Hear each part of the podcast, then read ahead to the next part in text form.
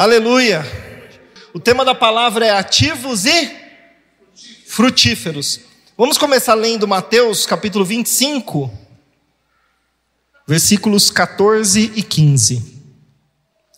Pois será como um homem que, ausentando-se do país, chamou seus servos e lhes confiou seus bens.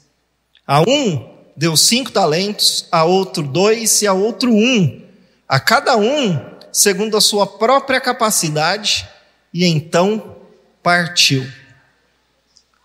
Eu acho muito significativo esses dois versículos, porque no 14 fala que o Senhor se ausentou, o homem se ausentou e confiou aos servos os seus bens. E no versículo 15 fala que a um deu cinco talentos. Esse talento aqui na, na, naquela época está relacionado a ao dinheiro, né? Então, isso significa que o Senhor deu para nós os bens dele. As coisas que para ele é preciosa. Mas ele distribuiu de acordo com o quê? A sua própria capacidade. Isso aqui é muito significativo. Imagina um copo de 200 ml. Quanto de água cabe no copo? E num de 500? 500. Então foi assim: se você é um copinho de 200 ml, o que, que o Senhor deu para você? 200 ml. Se você é de 2 litros, quanto o Senhor deu para você? 2 litros, a cada um segundo a sua própria capacidade. Mas aí ele falou o seguinte: negociar, é para negociar. Esse negociar é fazer o quê? Multiplicar, fazer crescer. Ou seja, expandir a capacidade. Então, se você é um copinho de 200 ml, você precisa se tornar um de 500, de um litro, de dois, e por aí vai. E aí a gente sabe o que acontece nessa parábola. O que recebe cinco já vai e negocia. O que recebe dois já vai e negocia. Mas o que recebe um no versículo 24, fala assim: Chegando por fim o que recebera um talento, disse: Senhor, sabendo que és homem severo, que ceifa onde não semeaste, ajuntas onde não espalhaste, receoso, escondi na terra o teu talento. Aqui tens o que é teu. Olha que interessante aqui. Primeiro, ele ficou com medo. E ele fala: aqui tens o que é teu. Mas olha que, que legal o do versículo 20. Então, aproximando-se o que recebera cinco talentos, entregou outros cinco, dizendo: Senhor, confiaste-me cinco talentos. Eis aqui outros cinco talentos que ganhei. Confiaste-me. Esse aqui entendeu, falou assim: Isso aqui é meu. O outro falou: Isso aqui é teu. Vai percebendo as pequenas diferenças? Um, quando o Senhor deu, falou: Isso aqui não é meu, não, isso aqui é de Deus. E ele ficou com medo. E o medo travou ele. O outro falou: Puxa, o Senhor me deu, é de quem? Meu. E aí ele trabalhou e multiplicou. O que, que isso tem a ver com começo de ano, com crescer, com aumentar a capacidade. Quantas vezes a gente recebe uma palavra, né? O ano que vem vai. Agora vai. E aí não vai. Aí você fala assim: ah, essa palavra foi furada. É não é? Não é a palavra que teve um problema. O problema é que você tem uma coisa chamada livre-arbítrio. E para as coisas acontecer vai depender da sua atitude, do que você faz. Então Deus fala, mas tem o seu livre-arbítrio. Se você ficar parado, não vai. Por isso que é importante a gente estar tá sempre em movimento. Guarda isso. Tudo no universo está em constante movimento. A Terra para, Não. O Sol para. A gente acha que o Sol está parado, né? Não está. A nossa, nosso sistema solar ele está girando na galáxia. Não para. A galáxia não para. O universo não para. As coisas não param. Essa, essa, esse púlpito aqui, ele está parado? Quem acha que está parado, levanta a mão. Não tem vergonha não. Ele está. Quem acha que está em movimento, levanta a mão. E quem não levantou a mão está o quê? só, tem, só tem duas opções. quem não levantou a mão está com medo. Né? Na verdade, isso aqui é um conjunto de prótons e elétrons se movimentando numa velocidade incrível. Só que não está parado. Se a gente for com uma, um microscópio, nós vamos chegar e vai perceber que isso aqui está em movimento. Tudo está em movimento. Nada está parado. Se você, sabe por que a sua bênção não vem? Sabe por que as coisas não acontecem na sua vida? Porque você para. Quando você para, você está indo contra o que Deus criou, o que Deus estabeleceu, porque tudo o que Deus criou está em constante movimento. E por isso também, que quando você não avança, você se sente mal. Porque você está indo contra a própria natureza. Não estou falando nem de coisas espirituais. Na verdade, a natureza é uma coisa espiritual porque foi Deus que criou, né? É, é não é? Você olha, puxa, eu podia avançar, eu não, você se sente culpado. Porque está indo contra algo que está dentro de você. A vida de Deus é uma vida que sempre avança, ela nunca para. Então, se você não permite que essa vida avance, e mais do que isso, que ela se expanda, nós vamos falar sobre isso hoje.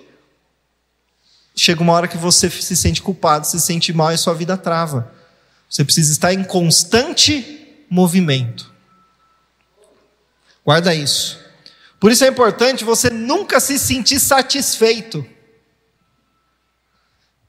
Réveillon, ano novo, meu irmão veio de longe para visitar a gente, veio com a família dele. E aí você toma café, daqui a pouco já tem o almoço, daqui a pouco tem o café da tarde, daqui a pouco tem a janta. Aí no outro dia você acorda e já come de novo. Não dá tempo nem de sentir vontade de comer, você come porque tem que comer. É, não é? Mas você está o quê? Satisfeito. A palavra satisfeito significa o quê? Que você não precisa de mais. Isso é um problema. Nós podemos ser pessoas gratas, felizes com o que nós temos, porque isso é importante, mesmo que você não tenha tudo o que você quer, você precisa ser grato. Você precisa aprender a ser feliz com isso, mas satisfeito não. Porque quando você se torna satisfeito, você para. E a partir do momento que você para, Deus não pode mais fazer nada através de você, porque Deus está sempre se movendo. E aí entra uma coisa que a gente ouve bastante, né? Que é a zona de conforto. Quem já ouviu? Você tem que sair da zona de conforto. Saia da zona de conforto. Fala para mim, se eu estou sentado num sofazinho gostoso, com uma comidinha boa do lado, assistindo um filme que eu gosto. Eu quero sair dali? claro que não, porque é confortável. Então falar sair da zona de conforto é ruim, não é? Porque eu vou ficar desconfortável. Mas e se você falar assim, ó, vamos expandir a zona de conforto? Não é melhor? Vamos aumentar a nossa zona de conforto? Agora, como que eu aumento a zona de conforto? Por exemplo, eu quando eu comecei a tocar violão, eu sabia tocar violão? Não. Quando eu pegava era o quê? Desconfortável. Doía o dedo, eu não conseguia fazer o ritmo, não conseguia fazer as notas. E aí o que, que eu comecei a fazer? Exercitar. Quando eu exercitei, eu aprendi a tocar. Agora, tocar violão para mim se tornou confortável. Ou seja, eu expandi a minha zona de conforto. Eu não consigo falar em público. O que, que eu tenho que fazer? Exercitar. Eu vou lá e falo um pouquinho. Depois eu falo outra vez. Depois eu falo outra vez. No começo é desconfortável, vai ficando menos desconfortável e aumenta a minha zona de conforto. eu aumentei a minha capacidade. E se no momento que você aumenta a capacidade, Deus te dá mais, porque Ele dá de acordo com a capacidade. Às vezes, ah, por que, que Deus não dá mais? Eu quero isso, eu quero aquilo. Mas o que Deus te deu, você já multiplicou? Você já aumentou sua capacidade? Você aumentou suas habilidades naquilo? Se você não faz isso, Deus não tem como dar. Porque Ele não vai te dar uma coisa que você não pode administrar, porque são os bens dele. Se você tem dois filhos, você é um empresário rico, você tem dois filhos, um acompanhou a empresa a vida inteira, te ajudou, cresceu, sabe tudo o que acontece dentro da empresa. E o outro só queria saber de gastar dinheiro, de ir para a noite, comprar carro e gastar. Na hora de dar a empresa para administrar, para quem você vai dar? Não é para aquele que se esforçou, que conhece, que tem habilidade? Então Deus faz isso. Então, às vezes, você não precisa ficar pedindo para Deus te dar. No momento que você se torna capaz de administrar, Ele dá. Então você precisa aumentar a sua capacidade, mostrar para Deus que você é uma pessoa de confiança. Você acha que eu vou dar uma nota de 100 na mão do Josué? Dois, três aninhos de idade. O que, ele vai fazer com a nota de 100? Não, o que, que eu dou para ele? Um pirulito, um biscoito, não é? Então, às vezes você quer ganhar mais responsabilidade, quer fazer coisas maiores, mas você tem condição de administrar? Tem que pensar sobre isso aí. Vamos lá, para nós entendermos isso na Bíblia. 2 Coríntios, capítulo 12, na 1 Coríntios, capítulo 12, versículos 4, a partir do 4. Ora, os dons são diversos, mas o Espírito é o mesmo. E também há diversidade nos serviços, mas o Senhor é o mesmo. E há diversidade nas realizações, mas o mesmo Deus é quem opera tudo em todos. Todo mundo quer os dons, né? Ah, eu quero ser cheio de dom. Quero os dons do Espírito. Lembra, Deus dá de acordo com a capacidade. Então você recebeu o dom. Lá em Mateus 25, nós vimos que pelo menos um a gente recebe, ou não é? E aí ele continua aqui, ó, a diversidade nas realizações. Mas o mesmo Deus é quem opera tudo em todos. Então nós temos aqui, ó, dom, ministério e operação. Nós temos três coisas. Deus te dá um dom. Você começa a exercitar esse dom, você aprende mais, você exercita mais, você usa mais, sua capacidade aumenta, aquilo se torna o seu ministério. E através do ministério, Deus pode, pode operar. Muita gente tem dúvida: o que é ministério? O que é ministério? Ministério é algo que você faz sem esforço, é algo que flui de você. Não é uma coisa que você precisa ficar fazendo, fazendo, fazendo, sabe, pensando, gastando para fazer. Não, você exercitou tanto aquilo, aquilo faz tão parte de você que se tornou algo natural. Aquilo é o seu ministério.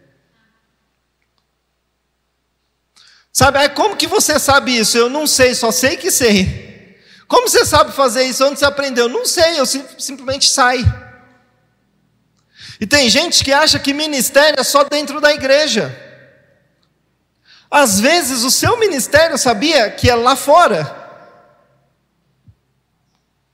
É um dom que você tem no trabalho, uma, um, uma capacidade que Deus te deu de administrar, de fazer, de realizar alguma coisa e através disso levar Deus para as pessoas, a gente precisa deixar de ter a cabeça quadrada e achar que é isso aqui, né? Isso aqui, irmãos, se nós sairmos daqui amanhã e entrar um boteco aqui, isso aqui vai ser a igreja? Não, vai ser o quê? Não é verdade? A igreja, o que faz disso uma igreja é nós estarmos aqui. Então aqui é um lugar que a gente reúne, que a gente ouve a Deus, que Deus nos cura, que Deus nos usa, que Deus se manifesta, Deus nos alimenta. Mas nem sempre o seu ministério é aqui, às vezes é lá fora. Então você precisa orar e ter clareza disso.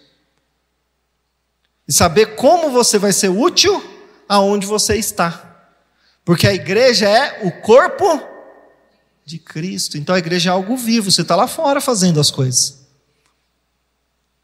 Isso é um conceito que a gente precisa ter. Você não vai à igreja, você faz parte da igreja. A partir do momento que você recebeu Jesus, você se tornou membro do corpo de Cristo, que é a igreja. Então você não sai e não entra, entendeu? É claro que a palavra, com o tempo, toma outros significados. Então, com o tempo, a palavra igreja também teve esse significado do templo.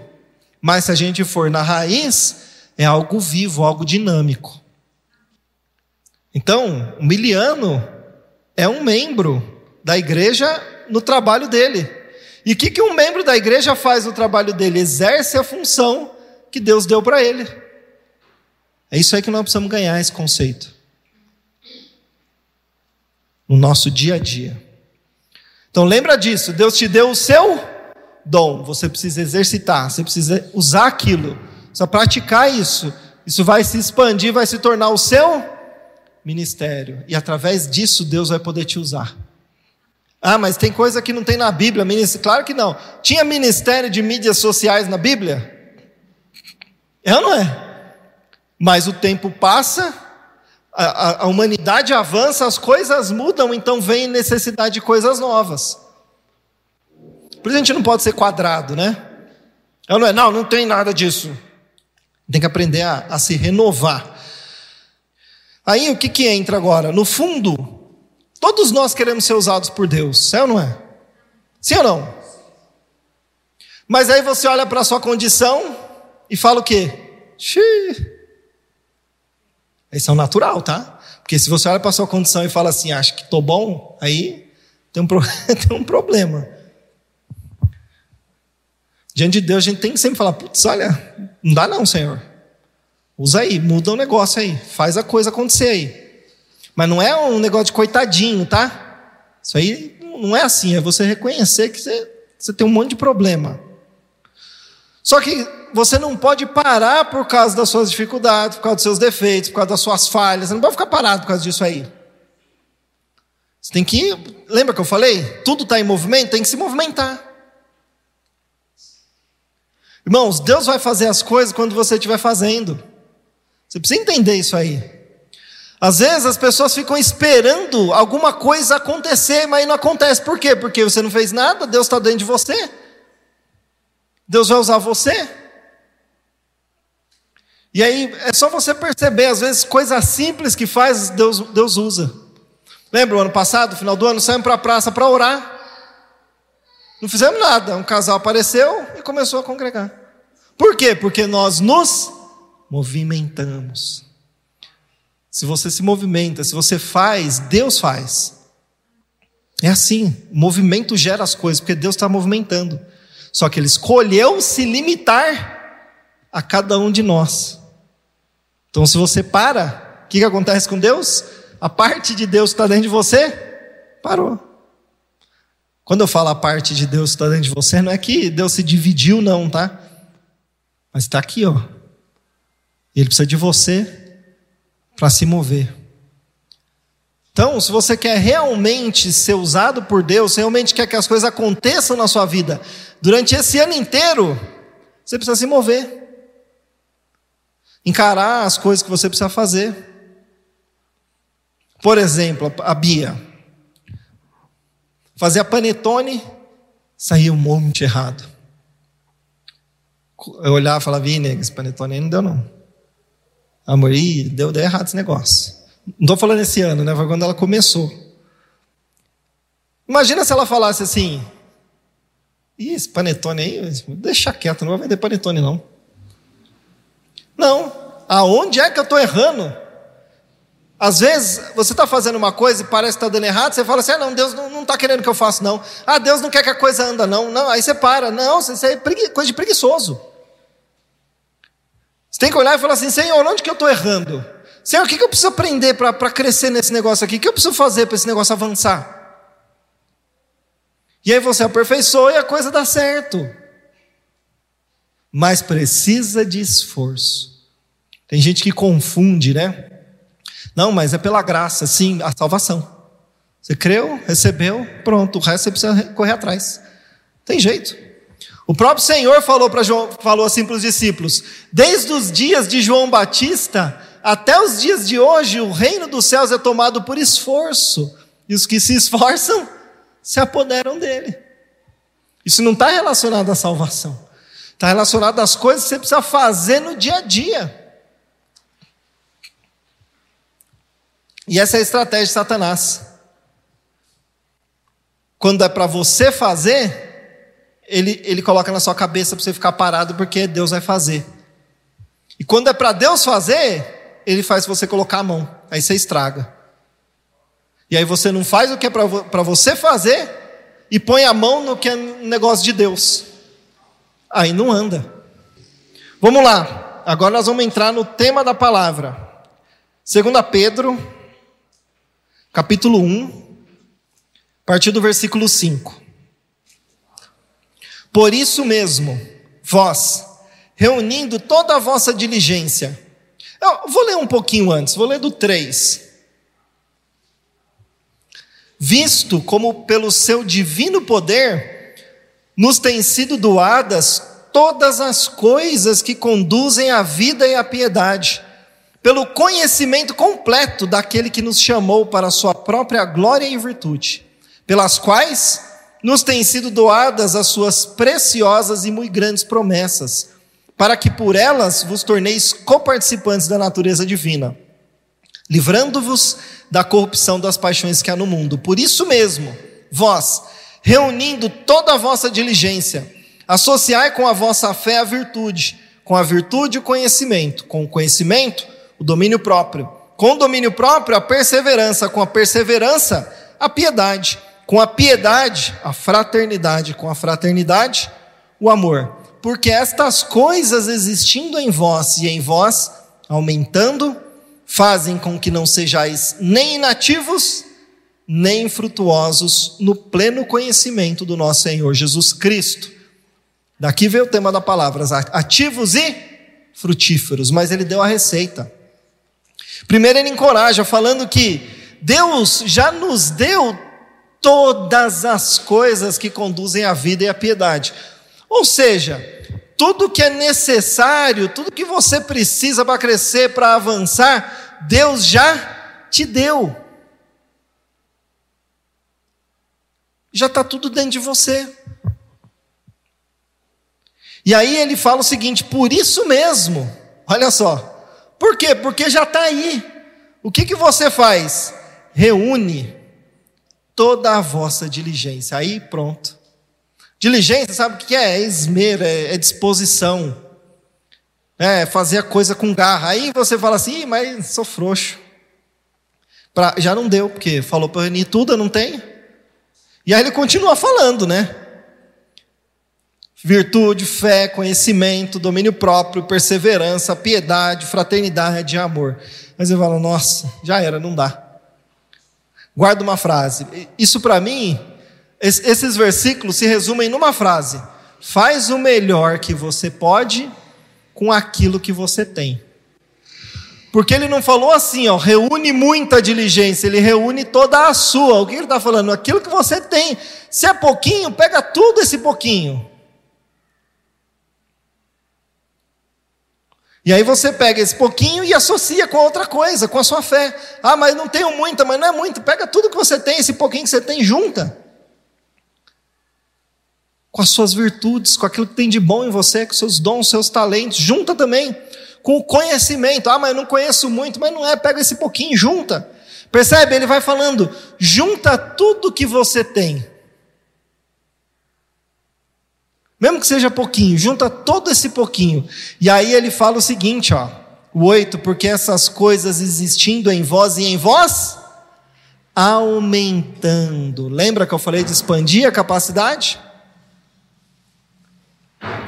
Então, essas coisas já estão dentro de você, reúne todas elas e vai se aperfeiçoar, vai crescer, vai exercitar, porque essas coisas vão aumentar. E aí você vai se tornar o quê?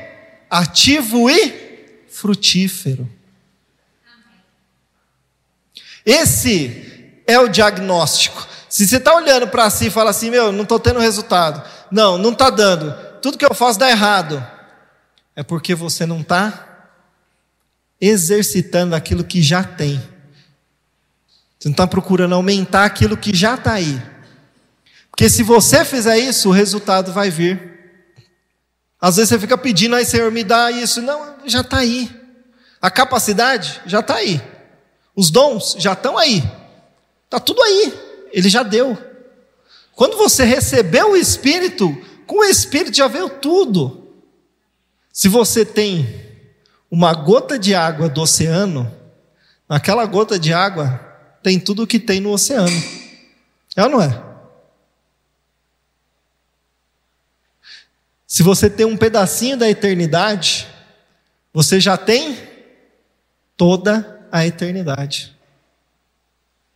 Então, está aqui já. O que, que você precisa agora? Exercitar e fazer a coisa expandir. E aqui é o segredo. Por que, que você vê pessoas que parecem que recebem o Senhor e avança e Deus usa e as coisas começam a acontecer na vida dela, e outras que parece que não faz e as coisas não acontecem? Sabe qual é a diferença? Vai lá, vai ver o dia a dia dela. Tinha um irmão que eu admirava muito, um senhor que foi um líder por muitos anos do ministério onde a gente estava.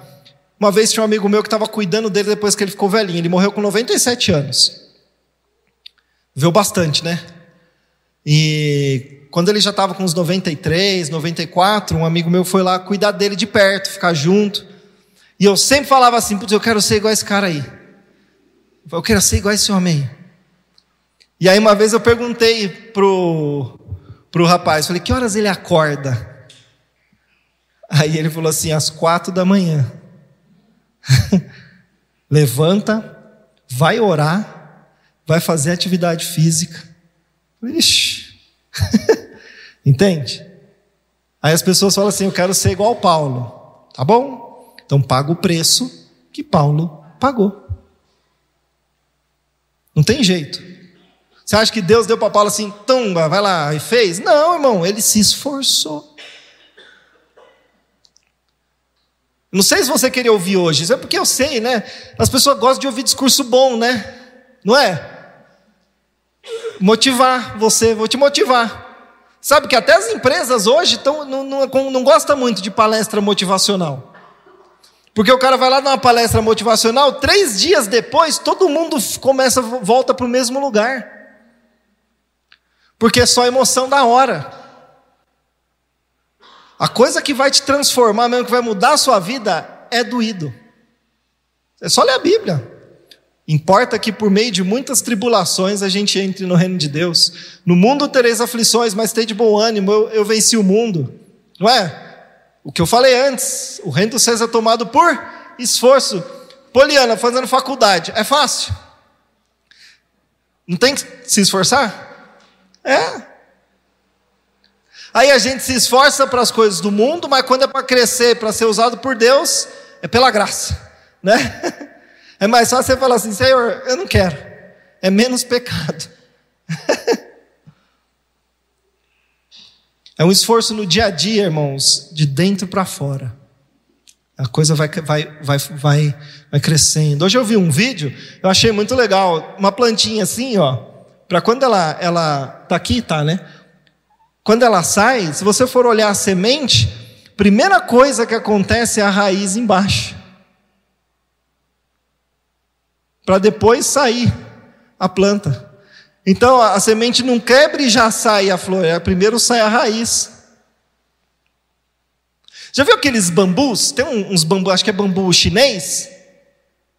Você faz assim, o bicho enverga, não sai, é difícil ele tirar. Num sítio onde a gente tinha um seminário, tinha uma plantação enorme assim, era difícil tirar aquilo. Por quê? Porque a raiz é profunda. E não é só isso, ela entrelaça com a dos outros. Então, às vezes você desanima porque não está vendo resultado, mas é porque tem raiz se aprofundando. Isso, se você está realmente buscando. E dependendo do que Deus quer te dar, Ele precisa te preparar. Você precisa ser experimentado nas coisas. Se você não tem experiência, não tem como. Como Deus vai dar pessoas para você cuidar se você não, não sentiu dor, se não sentiu sofrimento? E aí, quando vê uma pessoa, em vez de você se compadecer, você julga.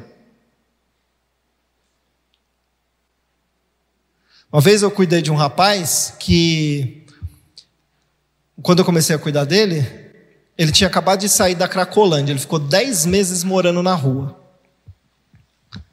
Comendo lixo, né? Dormindo embaixo da ponte. Aí eu lembro uma vez, dia de chuva assim, eu estava conversando com ele, aí ele falou assim para mim: Rapaz, o que tem de gente hoje, passando frio, e porque o cobertor molhou, ou não tem, não vai conseguir dormir porque o chão está molhado. Aquele dia eu falei, nossa, eu não, eu não tinha nem pensado nisso. Sabe por que, que ele pensou nisso? Porque ele passou. Então, quando acontecia aquilo, doía nele, ele conseguia se compadecer.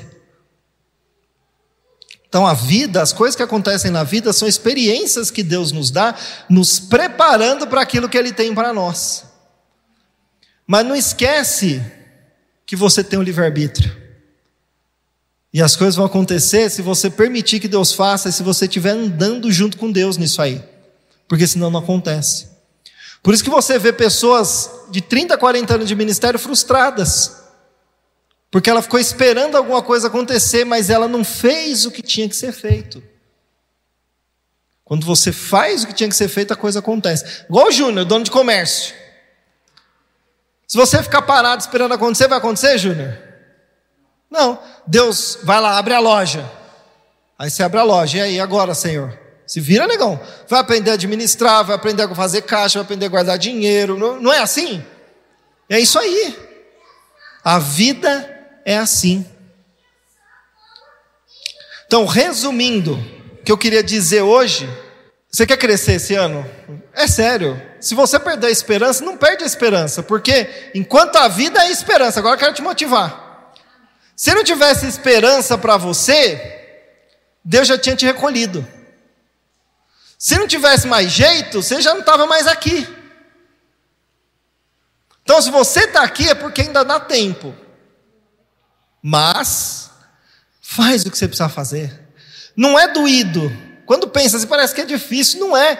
Vou falar uma coisa para você: é mais difícil você viver uma vida cheia de culpa e cheia de arrependimento do que você viver uma vida que você está se esforçando um pouquinho de cada vez e vai avançando e vai crescendo. Por quê? Porque quando você vê que você consegue, isso te faz bem. Tem gente que aguenta um casamento sofrido 30 anos, mas não aguenta sentar e ter uma conversa de duas horas para resolver o problema. Não dá para entender. Que, que é mais sofrido? Você chegar lá no fim da sua vida e falar assim: putz, eu devia ter feito. Ah, eu devia ter orado. Ah, eu devia ter lido. Ai, não li nem a Bíblia uma vez. Ai, devia ter falado aquela vez. Ai, de... Sabe? Isso ainda é doído? Isso é doído. Mas nós precisamos fazer. Um pouquinho cada dia, faz um pouquinho hoje, um pouquinho amanhã. Um pouquinho, vai de pouquinho em pouquinho. É que às vezes você olha para a sua vida inteira e fala, nossa, mas está uma bagunça esse negócio. Minha vida financeira está ruim, meu trabalho está ruim, meu casamento está ruim, eu não consigo me relacionar com meu filho. Não... Aí você olha para tudo e fala, não, pega uma coisa de cada vez.